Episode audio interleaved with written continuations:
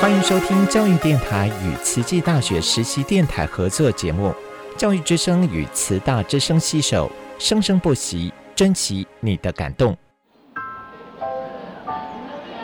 读大学到底有什么了不起的？就多一张文凭啊！多一张文凭，出去也不一定有工作啊。哪有？我觉得很好玩的，还可以交许多朋友，还可以学到。一八三七年，热力学大师焦尔问他的老师道尔顿。受教育的目的是什么呢？道尔顿说：“教育的目的在鼓励学生从事基本的问题探索。大学有许多课程，目的不是让你得到高分，而是让你了解自己。”欢迎收听由慈济大学教育团队制作主持的《大学了不起》。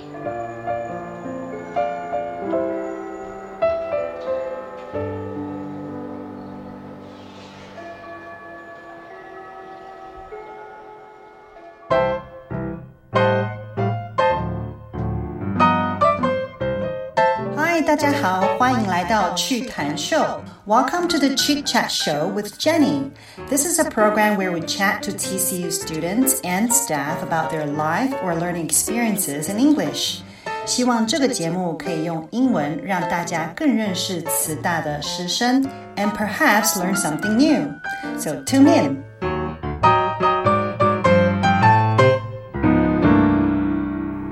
Hello, listeners. This is Jenny Lee. Welcome to our program for today.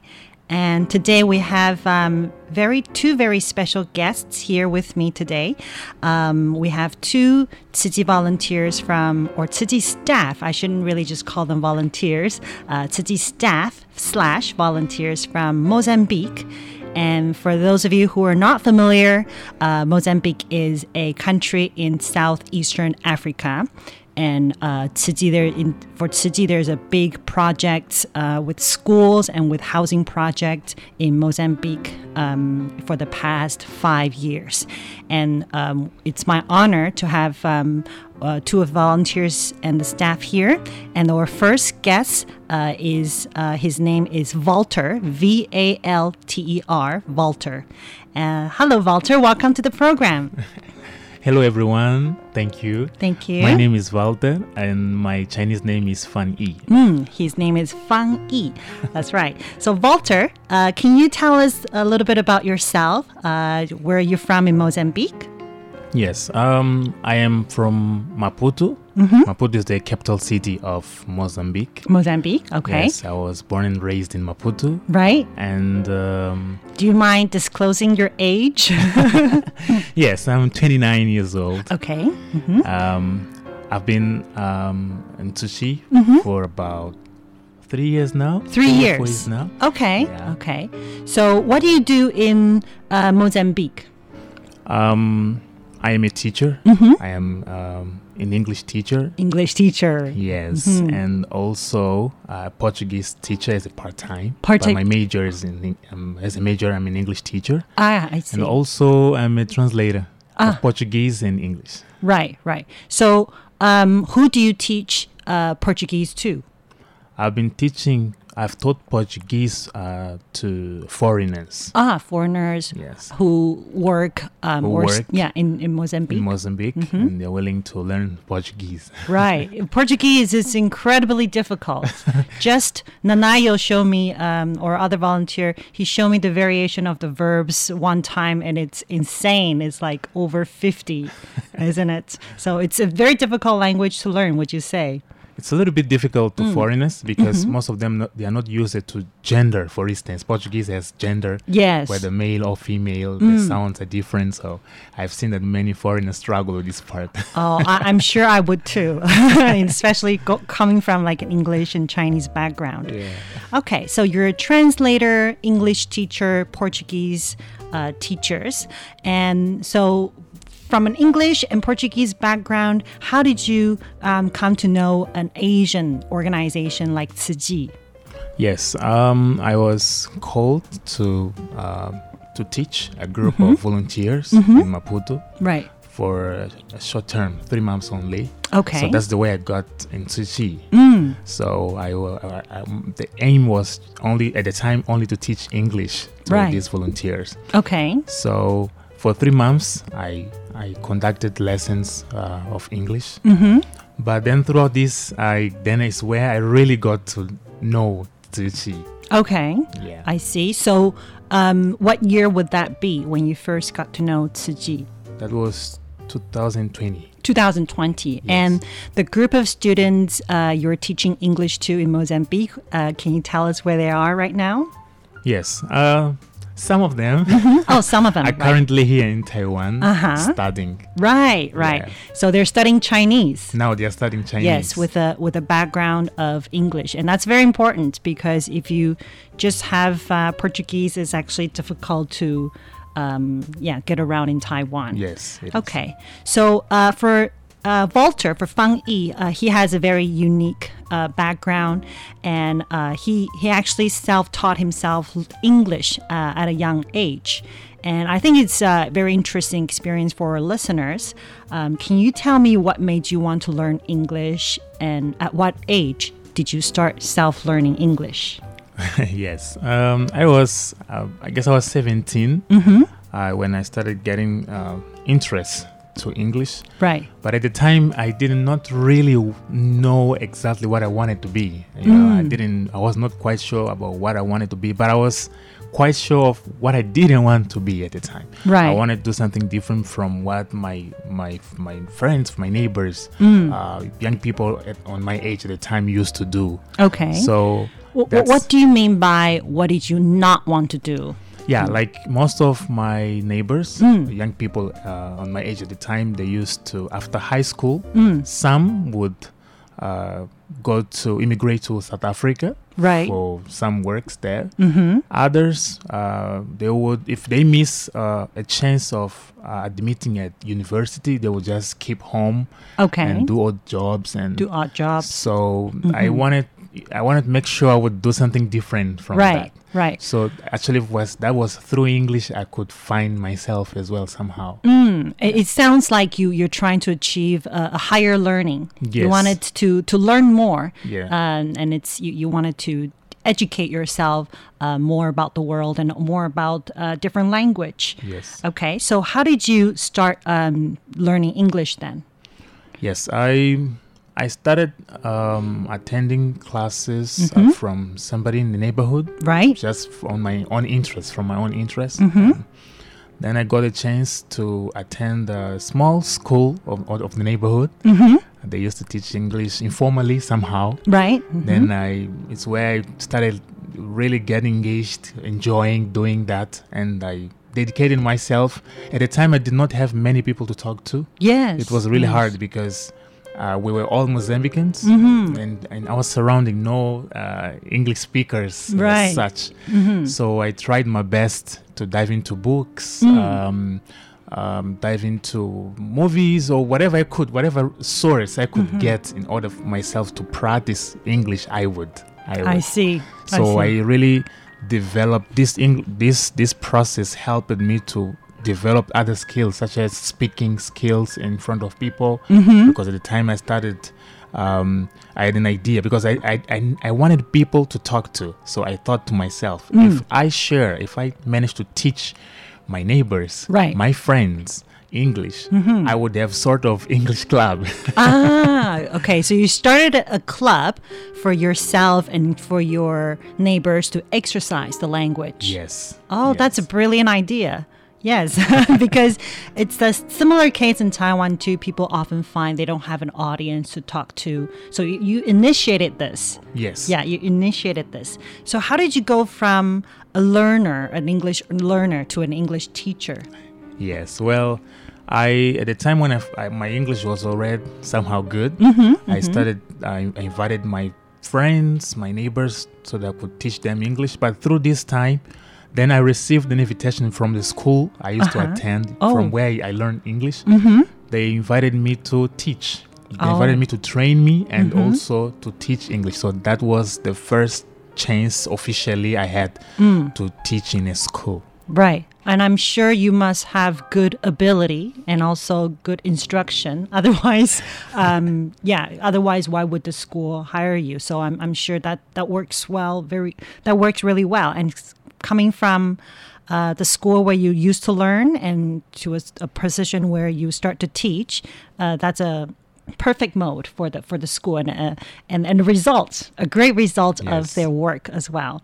That's wonderful. So um, from being a teacher and then uh, you started teaching English to Mozambique volunteers and also you taught Portuguese to volunteers as well, right? Can you Yes. talk about that case? Right. Uh, when I got into Chi, uh, Mhm. at first I started teaching uh, Mozambican volunteers, Mhm. but then I got a chance also to teach Portuguese Mhm. to other Tzu Chi volunteers, foreigners Right. who could not speak Portuguese. So Mm. I started teaching both languages: Mm. uh, English to Mozambican volunteers and Portuguese to uh, foreign volunteers. Yes, but they're all Tzu Chi volunteers. All Yes. volunteers. And the first person you were teaching uh, was a Malaysian doctor. Yes, right? Malaysian doctor, uh, Mhm. Dr. Carmen. Dr. Long. Carmen. Mhm. So she was the one who somehow also, I like throughout this experience of teaching her Portuguese, Mm. I also got to know much further Mm. about Tzu Chi. Oh, okay. So it is through her. And so she told you uh, a little bit more about what we do uh, as an organization. And um, and then how did you come to becoming a volunteer then?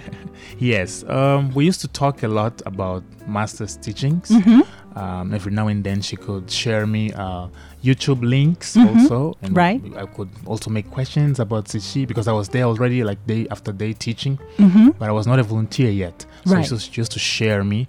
But then certain day, she invited me to a distribution. Mm. So when I accepted and uh, went together to this distribution, when I Mhm. got there, there was I I faced you know I had some great experience. When I got there, I found uh, ladies Mm. uh, at the time at my mother's age. They Mhm. were unloading a truck for Mm. distribution. They were working hard, Okay. and they were working happily. You know, smiling, singing. Mhm. We Mozambican we sing a lot. Yes, yes. So they were singing, and I was very impressed because I was expecting to find young people only unloading the truck, but Right. everybody Mhm. was working. Mm. So I was very impressed, and I immediately uh, joined the group to help. Right, right. As a young man, there's uh, uh, it would be a dishonor to just uh, stand by watching, right? Yeah, you, you just have to pour in and you just have to help. And it's yeah, off, a lot of times I see the pictures. You see the woman uh, loading the goods or um, the produce on their Yes. heads, and they're really heavy. Yes, and what also impressed me the most Mhm. is that when they were carrying, because it was they would unload and also uh, then there's a time they handle the goods to the beneficiaries. Yes. but always with smile and respect. Mm. So this impressed me the most. Like they were working hard but happy and smiling Mhm. and singing. So this was one of the things that impressed me on that day. That's that's um, I love to see that. I love to see that scene uh, sometime. Yes, and I think it's a a very poignant, very touching Yes. moment, um, and and a first-hand experience as well. That's wonderful. Um, and so earlier you were talking about how uh, you were talking to the physician, uh, the doctor Carmen, about master's teaching. And um, so I always feel in awe when a non Buddhist, uh, a non Chinese speaker talks about Dharma or the Buddhist teachings. And because I think sometimes through uh, translation, these kind of Buddhist teachings would lose their essence uh, because the concept is so abstract. And so, can you talk about how you learn Buddhist teachings or how do you understand Tzu concepts? Yes, it was actually a long way. Mhm, mhm, I'm sure. Uh, I, I, I got to understand further, and actually, I'm still uh, in the process. Mm. Uh, I Yeah. think Mhm. this process would never, re- I've never reached the limit. We are, we keep on N- learning. neither, neither does us. yeah, neither do us. So I started also. Uh, I joined also the team of uh, interpreters. Uh, Mm. I, they invited me. I was invited to assist on interpretation of the seminaries. Right. So through the seminaries is when is where I also got to understand master's teachings, Mhm, and I mhm. started also working with the subtitles of her videos of master's teachings videos also. Right. So throughout this work, throughout the translation and in interpretation, Mm. I started understanding the concepts. Mhm. I started understanding the the, the, the, wishes from Master Cheng Yen, her Mm. teaches. Mm. Every time I was there standing and interpreting, it Mhm. was an added value to me. Right, So right. throughout this experience, I started uh, diving into all these teachings from Master Cheng Yen. That's very important because when you interpret or when you translate something, you actually you really have to understand what you're saying, Yes. right? Not just uh, not just on words or on paper per se. You really have to understand the meaning of it. Yes. Um, and that's what makes the interpretation successful, right? And so, throughout your experience of uh, translating and, and interpreting, what would you say um is the most impactful or, or uh, impressionable teaching that you heard or experienced? Um, throughout this, actually, a lot of teachings. Mhm. I would just mention. I would like to mention one of them, that- Mhm. which was one of the teachings that made me stop and think Mhm. somehow of my actions Mhm. and wondering of what I can do somehow Mhm. for a better world somehow. So.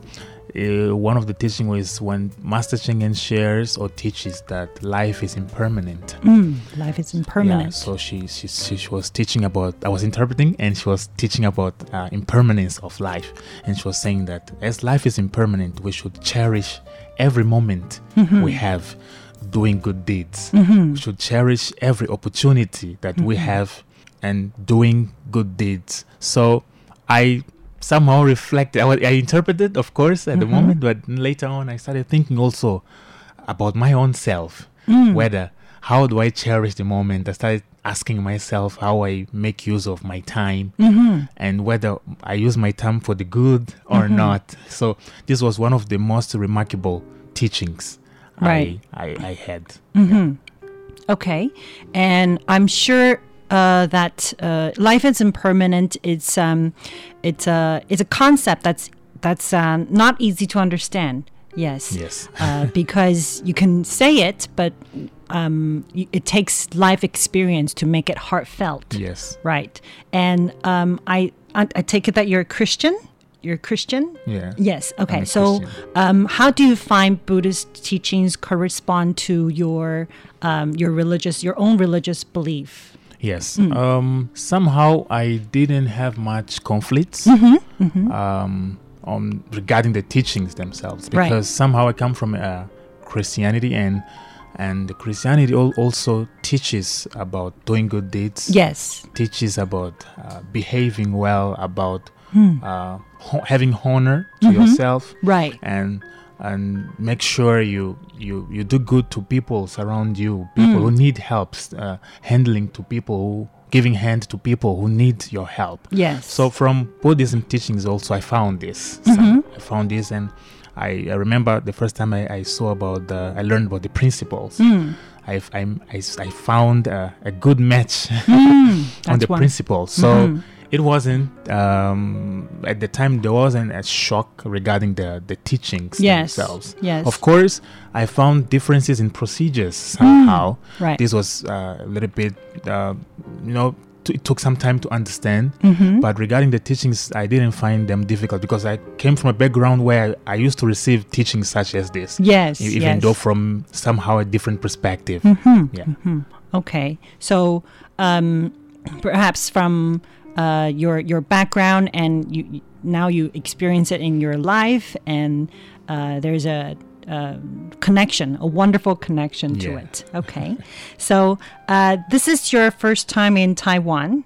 Yes. Yes. it is. Okay. And uh, Walter also speaks some Chinese, right? He also learns Chinese from online, and uh, he, this is his first time in Taiwan, and he's been in the abode, Jing Si abode, um, and also Jing Si Hall for the past uh, two weeks. Uh, can you talk about your trip here?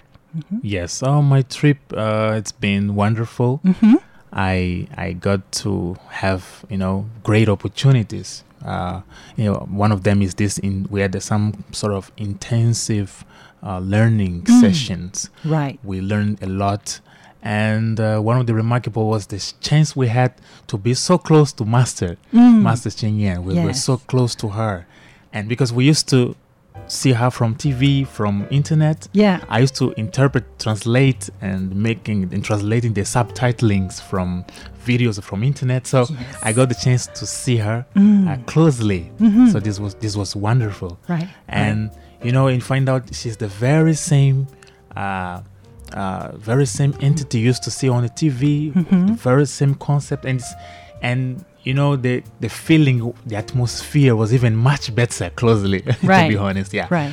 The atmosphere was even much better. The teachings were direct, Mm. so it, it was a, a a very very good moment. That's why I also experienced sessions Mhm. after uh, sharing sessions Mm. after the teachings from Master Cheng Yen. We could have sessions amongst us, Mhm. and sometimes also with other masters. Yes. where we also had the chance to be close to them, making Mm. questions, raising questions. Oh, and this also was a wonderful opportunity. Okay. Because I also I always thought maybe I wouldn't have this chance because they are masters, so should they have somewhere far in the corner. Okay. But they were so uh, good to us. They were so Mm. open. They gave us opportunity to raise questions that we have we had at the time. So this Did was you, wonderful. Did you ask questions? Yes. Mhm. um, one of the questions, uh, I mean, the question I asked when I got this chance was about the vows. Mm. Like, I feel like we make the vows, we, we, we, we, we take on a decision, we make the vows, but my question was regarding the the process Mm. whether what can we do to in order to keep this vow Yeah. in order not to let this vow go along the way Right. so, and the, ma- the, the answer I got was much, it was even uh, more impressive, which was in order not to lose this vow, we should make sure we keep our, we, we we go back to our first concern Mm. that made us taking that action, that made us taking that vow. Uh-huh. We should always remember the Mhm. beginning. Mhm. Yeah. Okay, so I think this is a, a similar experience for all Tzu Chi volunteers, and it's an excellent question um, because this is a, a concept that Master Cheng Yen constantly bring up as well. You should always go back to that initial what sparked your inspiration. Yes. Yes, to remember the The vow. initial inspiration, yes. Mm, and thank you for asking that question. And that means um, to show your dedication and devotion, because only a person with dedication and devotion would ask this sort of question. So uh, thank you. And so uh, thank you, listeners. Today is uh, uh, has been a wonderful session to speak with Walter. Thank, you, Walter. Thank you, everyone. Thank, Thank you so much.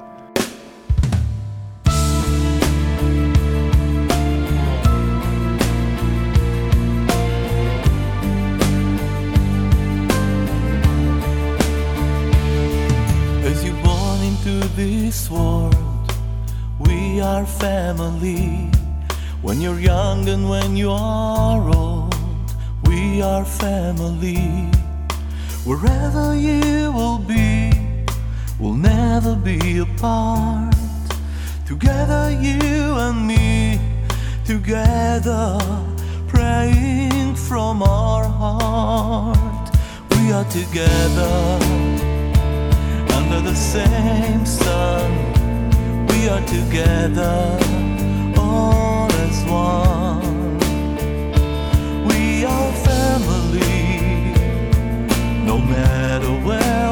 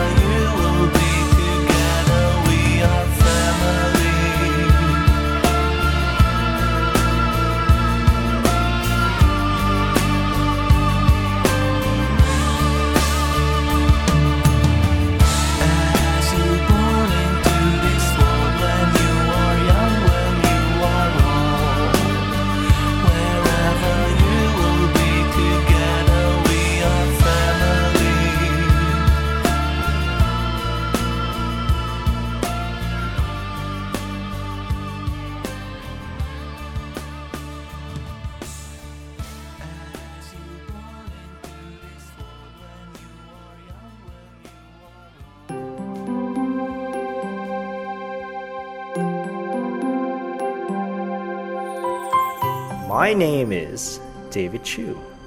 I am from Ridgewood, New York. The aphorism I found provide me with inspiration is um, do not underestimate your ability.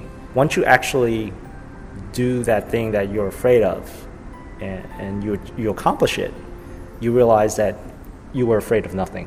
But we always restrict ourselves, hold ourselves back. Again, and I find that aphorism very helpful. That we, we, should not limit ourselves because it, it is our ourselves that are holding us back, and no one else physically. It's it's all mental attitude or behavior. May wisdom and inspiration be with you always.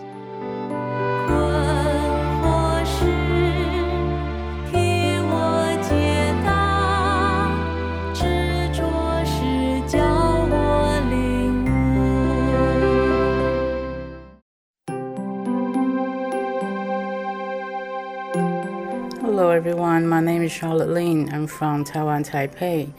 Uh, my favorite Jing Si aphorism is all affinity are good affinities. Um, I get this uh, phrase from a Dharma master when I was attending a summer camp in Hualien.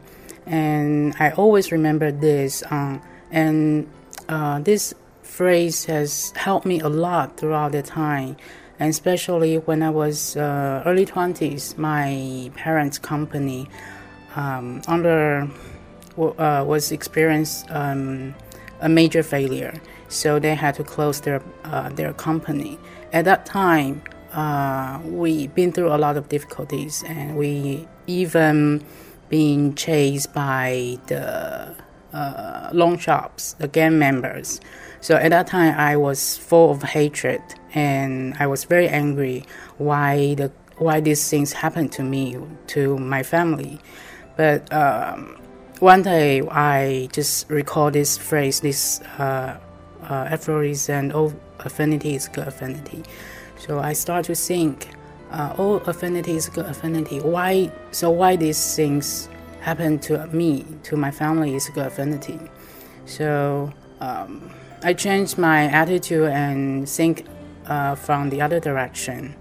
Uh, these things, this failure, these uh, bad things happened when I was young, when I still have ability to change my life, to help my parents, and so it's good things uh, rather than happen when I was 50, 60, or when I was older.